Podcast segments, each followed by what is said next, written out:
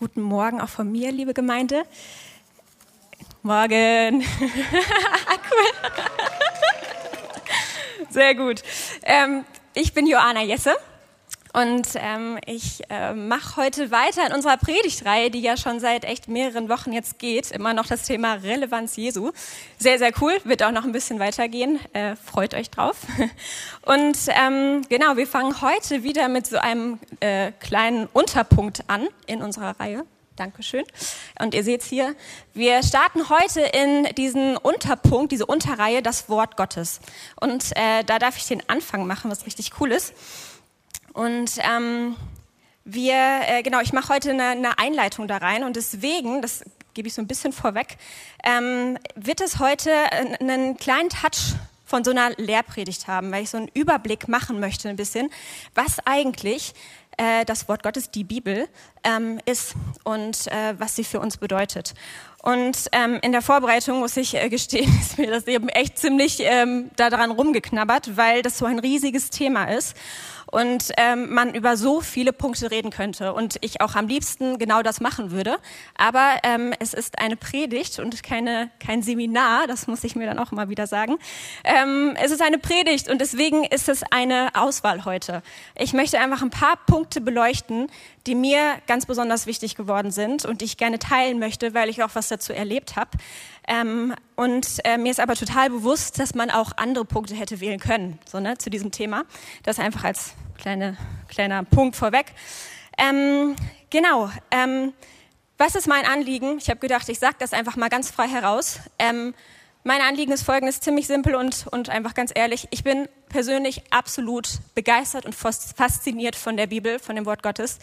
Das ist, das ist so ein Riesengeschenk für, für uns als Menschheit und für mich persönlich. Und ich, und ich bin wirklich einfach begeistert von der Bibel und ich werde immer begeisterter und das möchte ich gerne teilen. Und ich, mein Gebet und mein Anliegen ist, dass davon ein bisschen was rüberspringen darf heute Morgen, weil genau, also mein, mein Ziel ganz ehrlich ist, ich möchte begeistern.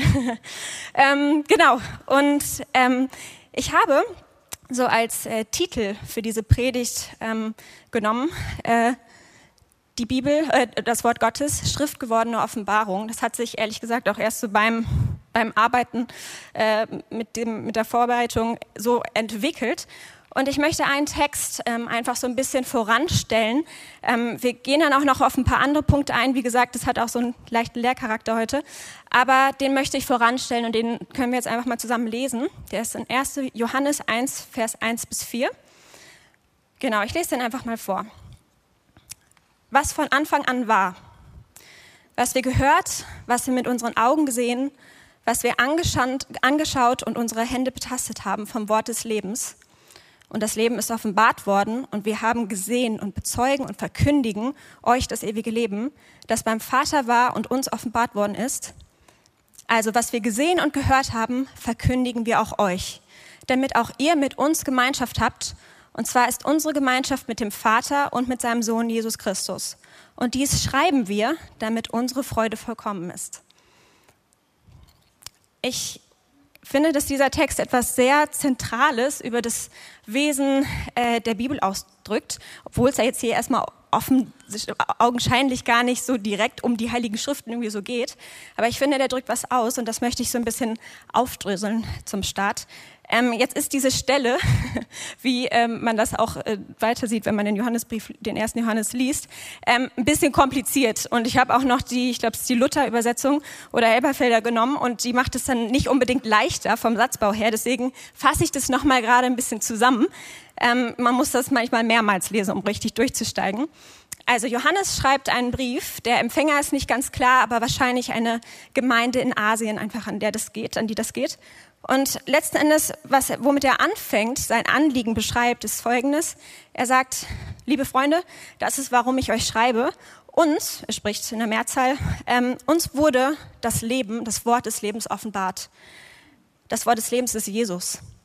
Und wir haben ihn gesehen, den, der von Anfang an war, der, den, der ewig ist. Wir haben ihn mit unseren eigenen Augen gesehen wir haben ihn sogar angefasst. Ja, Johannes, einer der Jünger, der war mit Jesus unterwegs. Er hat ihn tatsächlich angefasst. Er lag an seiner Brust.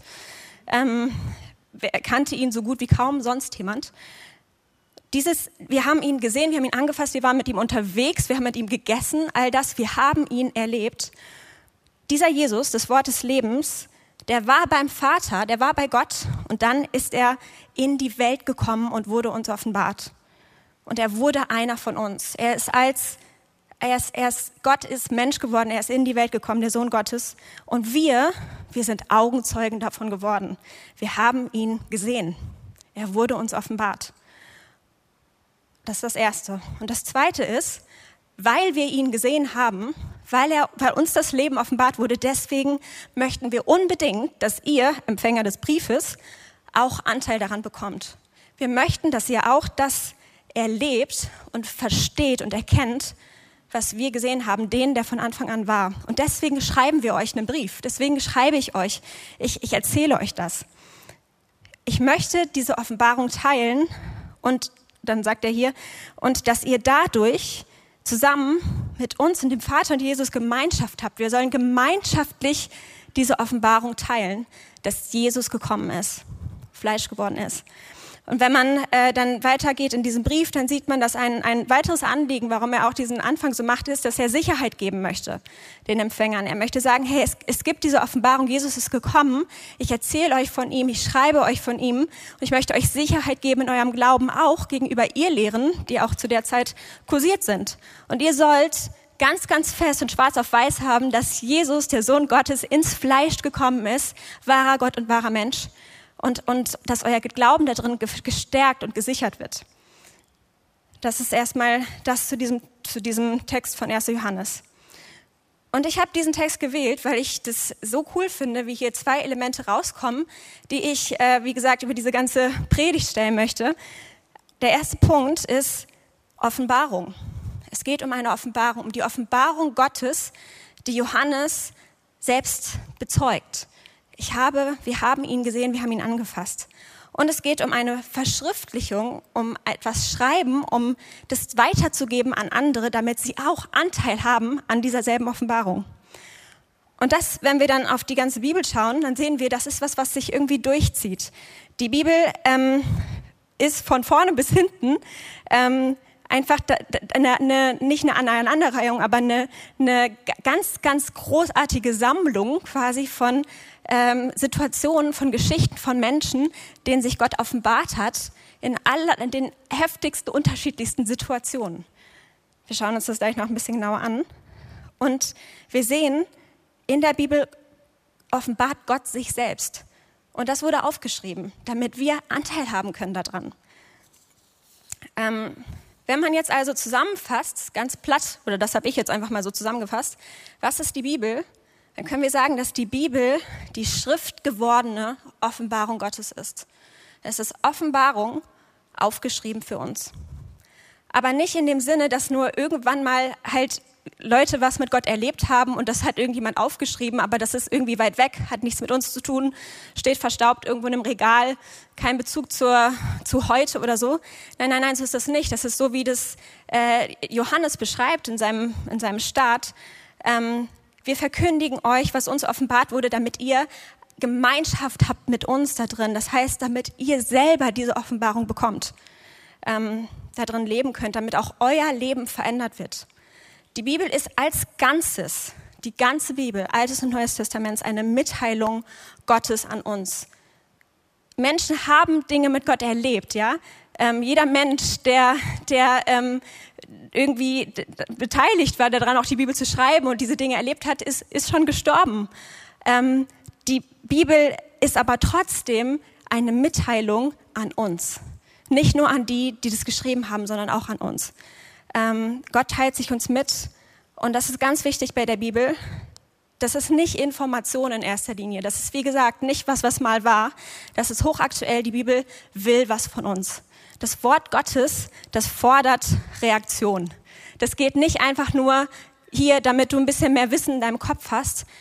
Die Bibel ist immer gerichtet in erster Linie an unser Herz. Das ist, was passiert ist. Das ist, das ist Gott. Was macht das mit dir? Wie, wie, wie trifft dich das? Wie reagierst du darauf? Ähm, was wirst du jetzt tun? Die Bibel lädt uns ein, in Beziehung zu treten. Gott selbst durch die Bibel lädt uns ein, mit ihm in Beziehung zu treten. Er, er wird, er kommt ganz nah. Und für ähm, da, wo ich jetzt weitermachen möchte, also quasi jetzt ein bisschen als Gliederung für diese Predigt, habe ich gedacht, ich nehme einfach diese beiden Worte, schriftgewordene Offenbarung, und äh, gehe in beide etwas tiefer ein. Und ich würde gerne anfangen mit dem Wort Offenbarung.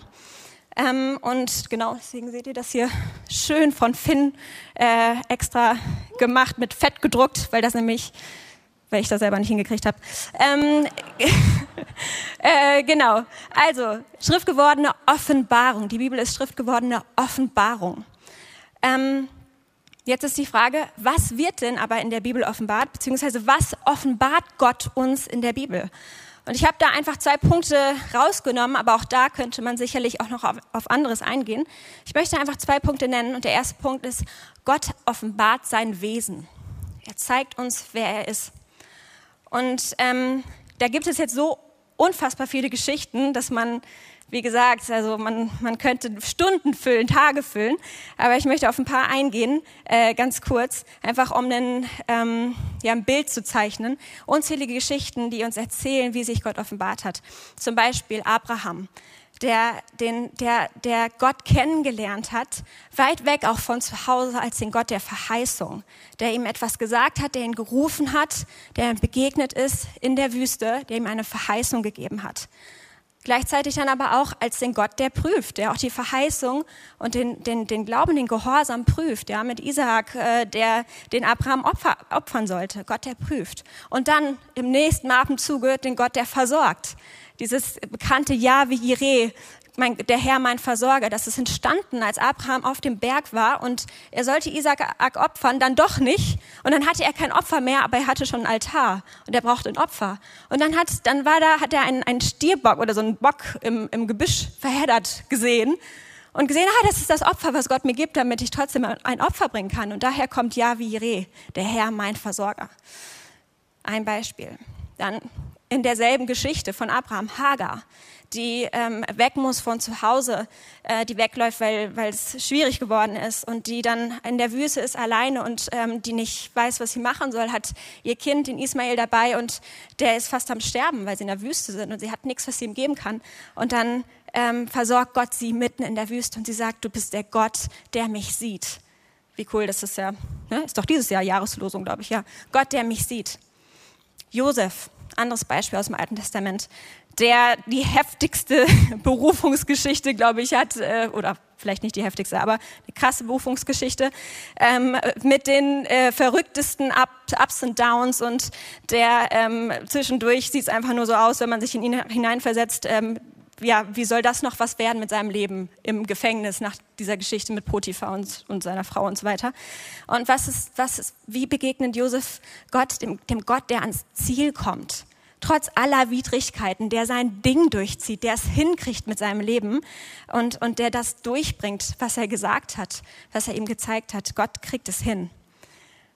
Mose am Dornbusch, ähm, der ähm, krasse, krasse Geschichte, der den Namen Gottes hört. Ja, Gott offenbart sich ihm in, diesem Feuer und, und sagt ihm seinen Namen. Er sagt, ich bin Yahweh, ich bin der ich bin. Gott sagt Mose seinen Namen. Das ist, das ist ziemlich heftig.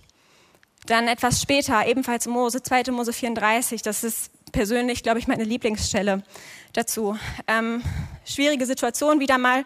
Mose hat schon das Volk aus der Wüste geführt, ähm, ist am Berg Sinai, ähm, hat auch schon das Gesetz empfangen und dann ist ja diese Geschichte mit dem goldenen Kalb. Ja, also Gott schließt gerade einen Bund mit seinem Volk und während das eigentlich noch im Prozess ist, wird dieser Bund schon gebrochen, weil sie anfangen, andere Götzen zu verehren. Und das ist richtig, richtig heftig. Und Mose ist ziemlich erschüttert, natürlich. Ähm, und äh, Gott findet das auch nicht witzig. Ähm, und dann, dann geht es aber weiter und, und Gott, ähm, Gott löscht nicht einfach das Volk aus, sondern Mose bittet für das Volk und Gott gibt wieder sein Gesetz. Ähm, und gibt eine neue Chance. Und ähm, er ist mit Gott auf dem Berg. Und man, man, wenn man das so liest und sich ein bisschen in Mose reinversetzt, wo er so durchgegangen, auch diesen Struggle irgendwie. Er ist so der, der Mittler, das Volk, Gott und Mose steht irgendwie dazwischen. Und dann betet oder dann fragt er Gott eine Sache. Und ich finde, die zeigt ganz, ganz tief irgendwie auch, auch einfach den Mose, wie, wie er sich gerade fühlt in dem Moment. Und er sagt, Herr, also erst sagt er, Gott, bitte sicher mir zu, dass du bei uns sein wirst, weil ohne dich geht's einfach nicht. Und dann sagt er aber auch, Herr, lass mich deine Herrlichkeit sehen. Lass mich deine Herrlichkeit sehen. Ich brauche eine Begegnung mit dir. Ich muss dich sehen, Gott. Und dann sagt Gott, ähm, du kannst mich nicht sehen, weil jeder, der mich sieht, muss sterben, aber ich will mich dir trotzdem zeigen. Ähm, ich will, und das ist krass, ich will meine ganze Güte an dir vorbeiziehen lassen. Mose fragt nach der Herrlichkeit Gottes. Und Gott sagt, ich will meine Güte an dir vorbeiziehen lassen. Meine Herrlichkeit ist meine Güte. Und dann passiert genau das. Er geht an ihm vorbei ähm, und ähm, legt seine Hand auf ihn. Und dann zieht er an ihm vorbei und er stellt sich vor, Jahwe, Jahwe, Gott barmherzig und gnädig und voller Güte und Treue, langsam zum Zorn, der da vergibt, äh, der, der bewahrt Gnade an Tausenden von Generationen, vergibt Schuld, Missetat, ähm, und Übertretung. Ähm, aber er lässt nicht ungestraft, und das ist auch ganz wichtig, er lässt nicht ungestraft, er lässt Schuld nicht ungestraft bis ins dritte und vierte Glied. Das ist, das ist Gott, der in der Situation, als das Volk gerade gesündigt hat, sich Mose offenbart und sagt, ich bin der Gott, der langsam ist zum Zorn. Ich bin immer noch mit euch. Ich ziehe mich nicht zurück. Ich bin immer noch der Gott, der dieses Volk liebt. Und gleichzeitig aber ja, ich bin auch der Gott, der Sünder hasst und der Schuld nicht ungestraft lässt aber ich bin eben auch der Gott, der barmherzig ist. Und das bewegt mich so krass, wie Gott sich zeigt, einfach in diesen Geschichten und, und, und Stück für Stück immer weiter, auch fortschreitend so in der Offenbarung, seinem Volk begegnet und ihnen sagt, wer er ist. Die Propheten, auch ein ganz anderes Beispiel nochmal, ähm, wenn wir dann durchlesen, einfach durch die, die alle möglichen Propheten, ein Muster, was immer wiederkehrt ist, ähm, sie rufen äh, das Volk immer wieder zur Umkehr und sie drücken diesen Schmerz aus, den Gott hat, den Schmerz, dass sie sich abgewendet haben von ihnen, anderen Götzen nachlaufen und auch, dass sie, ähm, dass sie äh, total ungerecht sich verhalten, auch gegenüber Menschen. Also die Propheten prangern eigentlich immer zwei Dinge an, Götzendienst und soziale Ungerechtigkeit und sagen, das ist so nicht Gottes Herz. Ihr müsst umkehren. Und was dahinter steht, ist der Schmerz Gottes, der offenbart wird in, in der Bibel. Immer wieder und immer wieder. Und dann machen wir einen Sprung und kommen ins Neue Testament und sehen hier den, den Höhepunkt der Offenbarung Gottes. Gott, der niemals sein Volk vergessen hat und der, der, der, der es noch weiterbringt, damit, wie er sich ihnen zeigt. Hebräer 1, Vers 1 bis 3. Vor langer Zeit, das ist das, was wir eben gelesen haben oder was ich ein bisschen erzählt habe, hab, vor langer Zeit hat Gott oft und auf verschiedene Weise durch die Propheten zu unseren Vorfahren gesprochen. Gott hat sich offenbart durch die Propheten. Doch in diesen letzten Tagen sprach er durch uns, durch seinen Sohn zu uns. Durch ihn, durch Jesus hat er das ganze Universum und alles, was darin ist, geschaffen und er hat ihn zum Erbe über alles eingesetzt. Der Sohn spiegelt die Herrlichkeit Gottes wider und alles an ihm ist ein Ausdruck des Wesens Gottes. Wir sind ja bei dem Punkt, was offenbart Gott? Er offenbart sein Wesen. Und hier steht, alles an ihm, alles an Jesus ist ein Ausdruck des Wesens Gottes. Wer den Sohn sieht, der sieht den Vater. Wer Jesus sieht, der sieht Gott. In Jesus hat sich Gott uns vollkommen offenbart. Er hat uns gezeigt, wer er ist. Gott ist Mensch geworden. Mehr offenbaren kann sich Gott nicht. Er ist Mensch geworden. Er ist einer von uns geworden zum Anfassen. Wie Johannes gesagt hat, wir haben ihn gesehen, wir haben ihn angefasst, wir haben mit ihm gegessen, wir waren mit ihm unterwegs. Wir haben Gott gesehen. Das ist wirklich, wirklich krass. Gott ist so, Gott ist so gut, dass er zu uns kommt, um sich zu zeigen, wer er ist. Und, und, und die Bibel die, die trägt diese Offenbarung, damit wir sie auch haben können. Weil wir waren nicht dabei, aber wir sind doch dabei durch die Bibel. Also Jesus ist die höchste Offenbarung Gottes. Und wenn wir Jesus anschauen, wenn wir im Neuen Testament lesen, dann bekommt auch alles nochmal eine neue Dimension. Das wird besonders deutlich zum Beispiel in den Evangelien, wo wir sehen, wie, wie Jesus umgeht mit Menschen, wie er drauf ist, auch in der Bergpredigt, wo er nochmal auslegt und sagt, worum es eigentlich wirklich geht im Gesetz. Was eigentlich das Herz Gottes ist, der nicht Opfer will, sondern Barmherzigkeit. Er zeigt uns das Herz des Vaters. Und Jesus, genau, Jesus ist die Offenbarung Gottes. Er ist Immanuel, Gott mit uns. Das heißt, in der Bibel, ein Punkt, der ganz wichtig ist, offenbart uns Gott sein Wesen. Ganz eng zusammenhängt damit, und das ist so der, der zweite Punkt, was Gott offenbart, den ich jetzt mal so rausgestellt habe, Gottes Heilsplan. Diese unfassbare Geschichte Gottes mit der ganzen Menschheit, angefangen bei Adam und Eva, erste Seite der Bibel, bis zur Offenbarung, letzte Seite der Bibel. Die Bibel zeigt uns diesen Weg, den Gott mit uns geht, besonders mit seinem Volk und dass er trotz des Sündenfalls auf den, in den allerersten Seiten, wo es gerade erst angefangen hat, äh, trotz, diese, trotz dieser Trennung, die reingekommen ist, sich immer und immer wieder seinem Volk zugewendet hat, sich sie nie vergessen hat, sie nie losgelassen hat, sie zu sich ruft und sich kümmert. Und er schickt Richter, damit sie das Volk auf den richtigen Weg bringen. Er, er setzt Könige ein, obwohl er das eigentlich gar nicht will, aber er will mit seinem Volk in Beziehung bleiben und dass, dass durch die Könige er, er auch seinem Volk begegnet. Er setzt Propheten ein, die immer wieder rufen zur Umkehr. Wieder und wieder und wieder zeigt sich, er ist barmherzig und gnädig und langsam zum Zorn. Wieder und wieder in, der, in dieser Geschichte Gottes mit den Menschen. Gott will Beziehung und er hat nie aufgehört damit. Er ist treu, er ist so treu, er ist treu und das zeigt ganz besonders das alte, Mensch, das alte Testament. Er ist treu, wenn wir untreu sind. Er hält seine Verheißung, weil er Gott ist weil er auch nicht lügen kann. Was er sagt, das tut er. Und dann, wir hatten es eben schon, dieser Höhepunkt ebenfalls der Heilsgeschichte, der Messias kommt, der, der versprochene, der verheißene Retter, der sein Volk zur Umkehr führt, der am Kreuz stirbt, um die Sünde, um die Schuld auf sich zu nehmen, weil wie gesagt, Gott straft Schuld und er hat sie gestraft in Jesus. Und, und Jesus wird dieser Begründer des neuen Bundes, der auch verkündet war, angekündigt ist im Alten Testament, eine völlig neue Art und Weise, mit Gott zu leben, als neue Schöpfung, die nicht mehr getrennt ist von Gott, die, da wo nicht, nicht die Schuld zwischen uns steht, sondern wo wir neu geworden sind, Söhne und Töchter des Allerhöchsten. Das ist das, was Jesus bringt. Und im, im, in der Bibel wird immer, immer wieder betont, dass Jesus die Erfüllung der Schrift ist. Dass die Dinge so kommen mussten, weil es Gottes Plan war, dass es genau so kommt. Die Schrift muss erfüllt werden. Und wenn wir uns das anschauen, wie Jesus selber über die Heiligen Schriften, also über das Alte Testament spricht, dann sehen wir ganz klar, dass er sagt, das ist das autoritative Wort Gottes, es ist absolut verbindlich. Die Schrift kann nicht gebrochen werden, sagt er an einer Stelle. Und dann geht es sogar noch weiter. Hat nicht, es hat nicht aufgehört. Jesus ist zum zum Vater wieder in den Himmel gegangen und wir sind jetzt hier.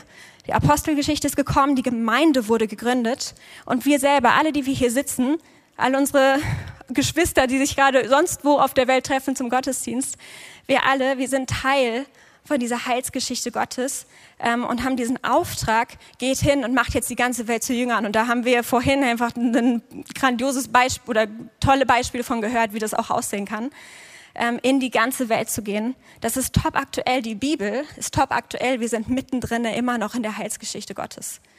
Und Jesus wird wiederkommen. Wir wissen alle nicht ganz genau, wie das aussehen wird und, und vor allem auch nicht, wann das sein wird. Aber er wird wiederkommen. Es ist uns verheißen. Und darauf stellen wir uns und das wissen wir. Wir sind Teil von dieser Geschichte. Die Bibel ist so gesehen nicht vorbei. Da, da kommt immer noch was auf uns zu. Wir sind mittendrin. Wir sind Teil von dem, was hier steht.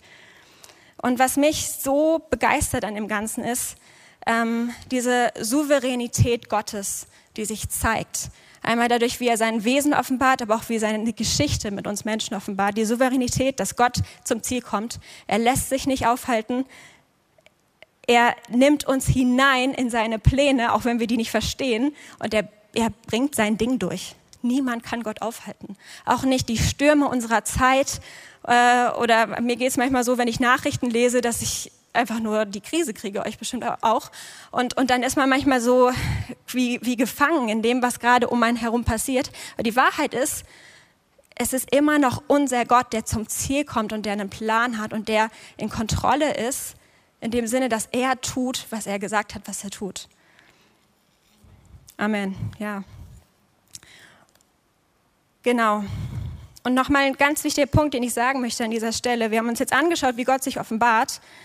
Aber wenn wir die Bibel lesen, wie gesagt, die Bibel ist nicht einfache Information. Es geht nicht darum, dass wir mehr Wissen und Theologie oder sonst was in unseren Kopf reinkriegen, sondern es geht darum, dass Gott sich durch dieses, dieses Wort auch uns offenbaren möchte. Und ich bin mir sicher, wenn wir jetzt einfach mal das Mikrofon durchgeben würden durch die Reihen, dass jeder, der hier ist, oder wahrscheinlich jeder, ähm, erzählen kann aus seinem Leben, wie er das erlebt hat, dass sich Gott durch, durch die Bibel ihm offenbart hat. Durch einen Vers, durch eine ganze Geschichte, durch, durch was auch immer.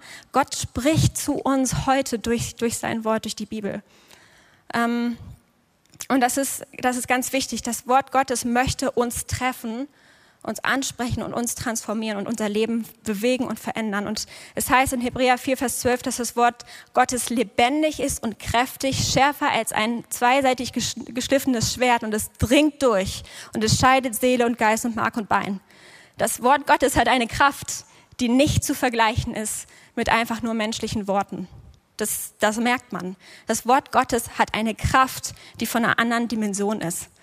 Ähm, und Genau, mich hat es total ähm, geprägt und meinen Zugang, ehrlich gesagt, auch gerade zum Alten Testament vollkommen verändert, diese Offenbarung Gottes da drin zu sehen, wie Gott sein Wesen zeigt. Das hat mich umgehauen, weil ich auf einmal gemerkt habe, dass dieser Gott ähm, auch in den Stellen, die ich manchmal gelesen habe, die ich absolut nicht verstanden habe aus dem Alten Testament, die ganzen Geschlechtsregister und so weiter, ähm, dass Gott über dem Ganzen eine Geschichte geschrieben hat.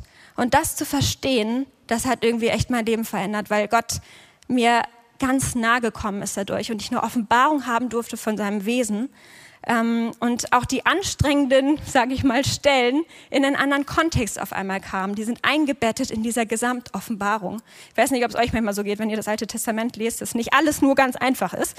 Ähm, genau. Und das heißt nicht, absolut nicht, wie gesagt, dass ich jetzt alles verstehe oder dass ich nicht Fragen habe oder so. Aber was ich erlebt habe, ist einfach, ähm, dass Gott ganz besonders durch sein Wort ähm, spricht und auch Fragen beantwortet. Manchmal in, in der Hinsicht, dass wenn ich echt Fragen in meinem Leben habe, dass ich oft nicht in dem Moment, aber dann irgendwann später merke, dass Gott das beantwortet durch sein Wort oder dadurch, dass ich sein Wort einfach besser verstehe, weil ich es vorher nicht verstanden habe.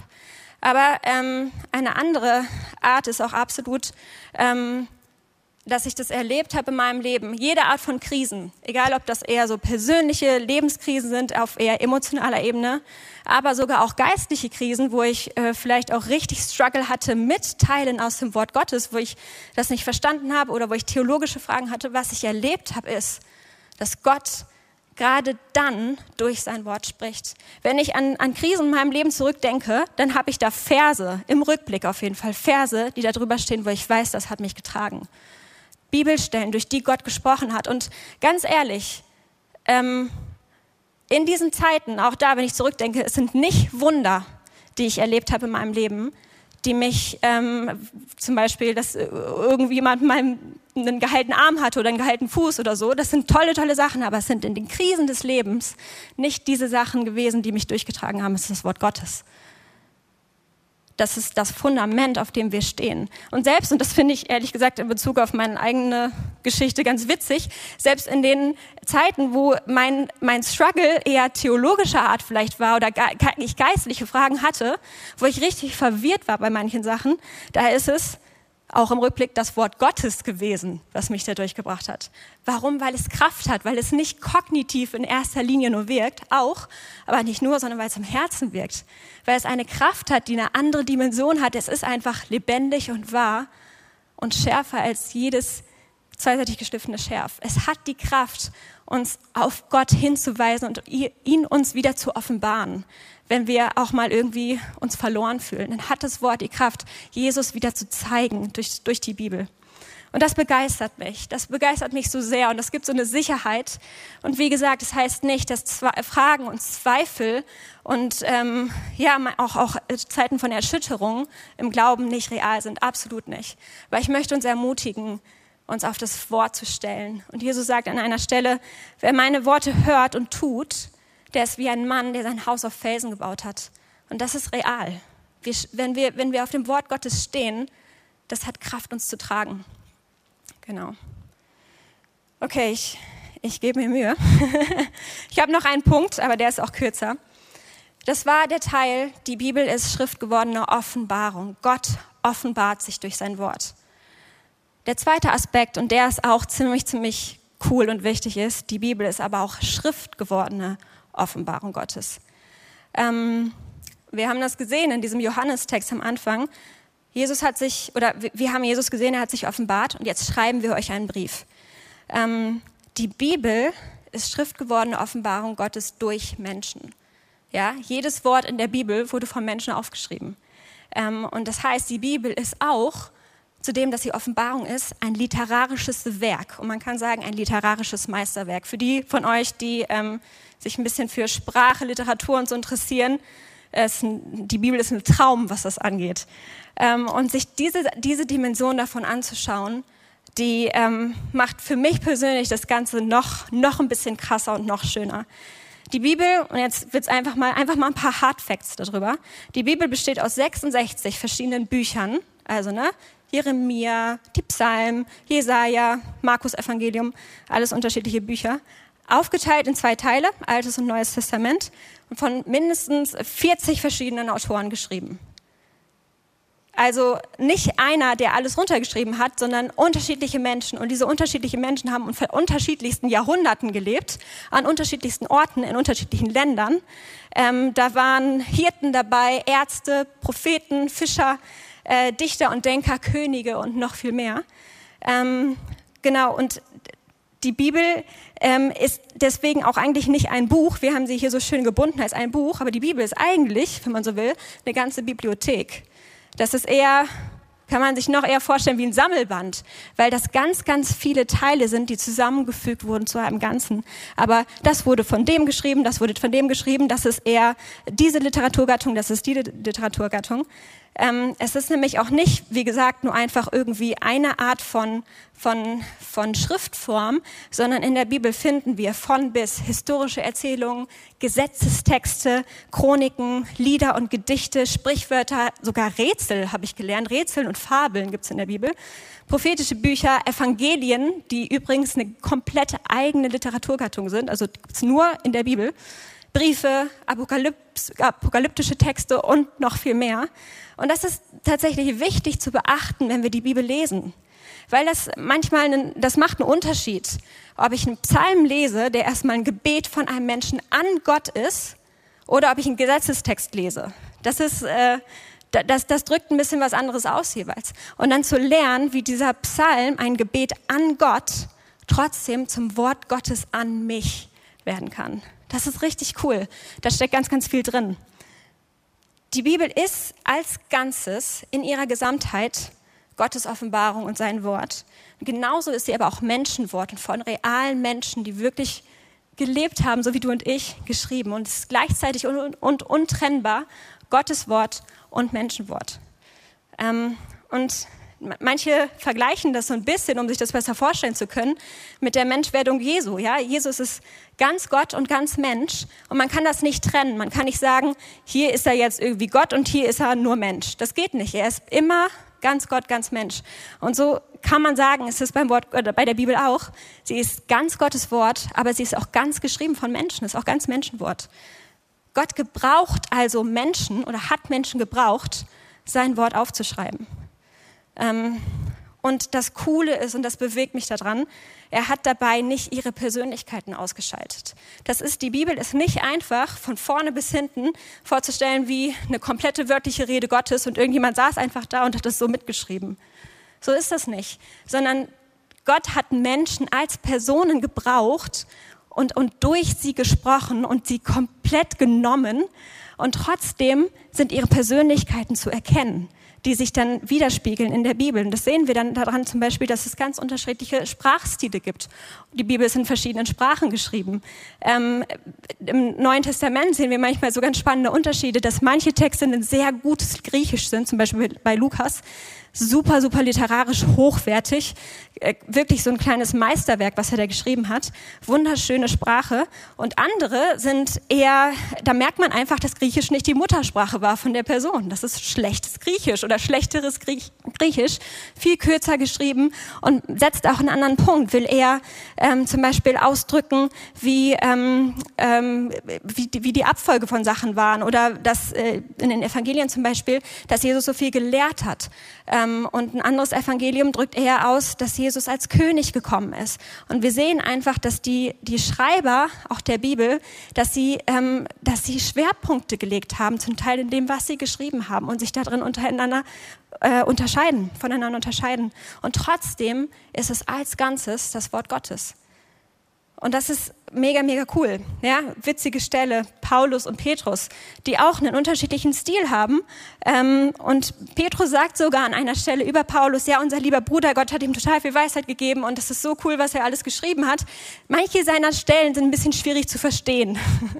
er macht, würde ich jetzt auf Deutsch sagen, er macht viele Schachtelsätze. Das ist sein Stil und er, das ist seine Denkweise. Aber Gott gebraucht ihn. Und das ist ein Wort, was dadurch durchkommt.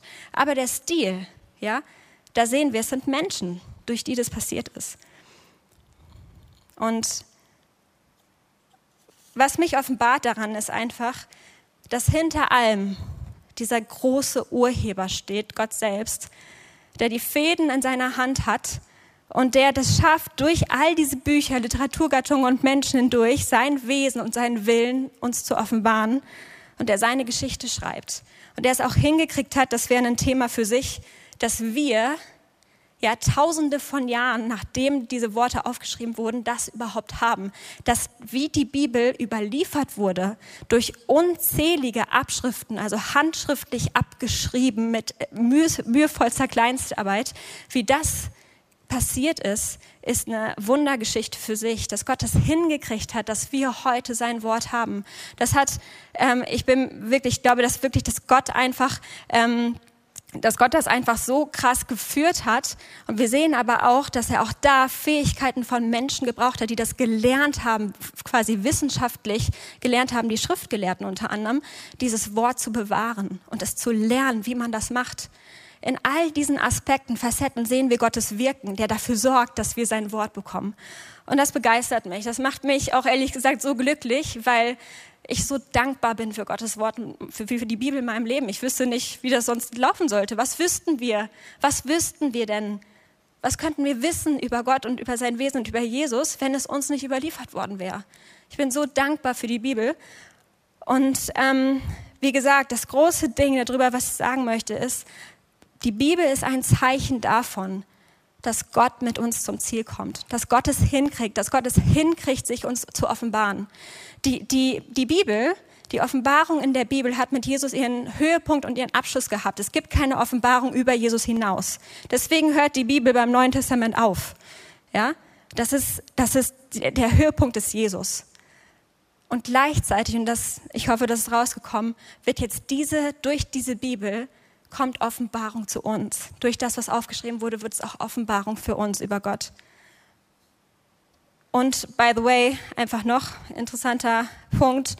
Die Bibel ist mit großem, großem Abstand das meist aufgelegteste, meist aufgelegte und verkaufte Buch der ganzen Welt.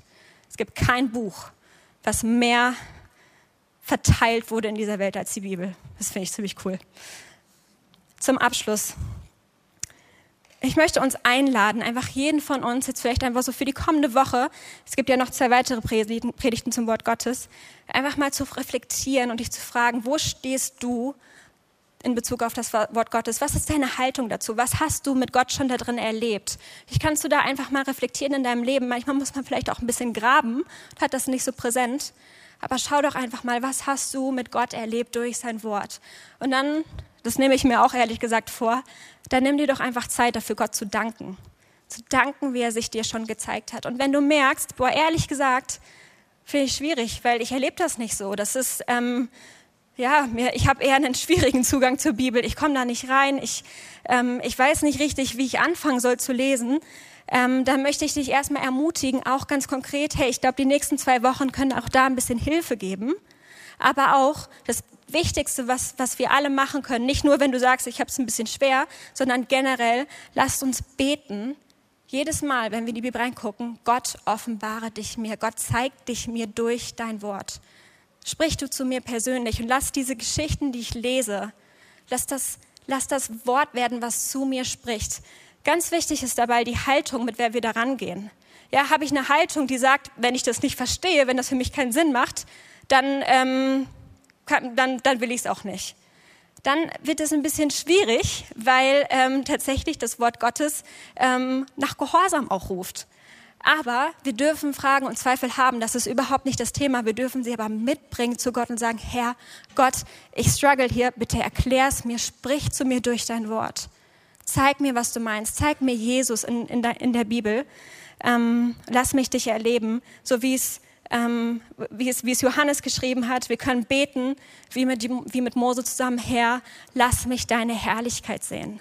Lass mich deine Herrlichkeit sehen, auch durch dein Wort. Genau. Das war das war's von mir. Ähm, ich hoffe, ihr seid ermutigt für die nächste Woche, in die Bibel zu schauen und darin zu lesen und, und sie zu essen. Und jetzt singen wir, glaube ich, noch ein Lied.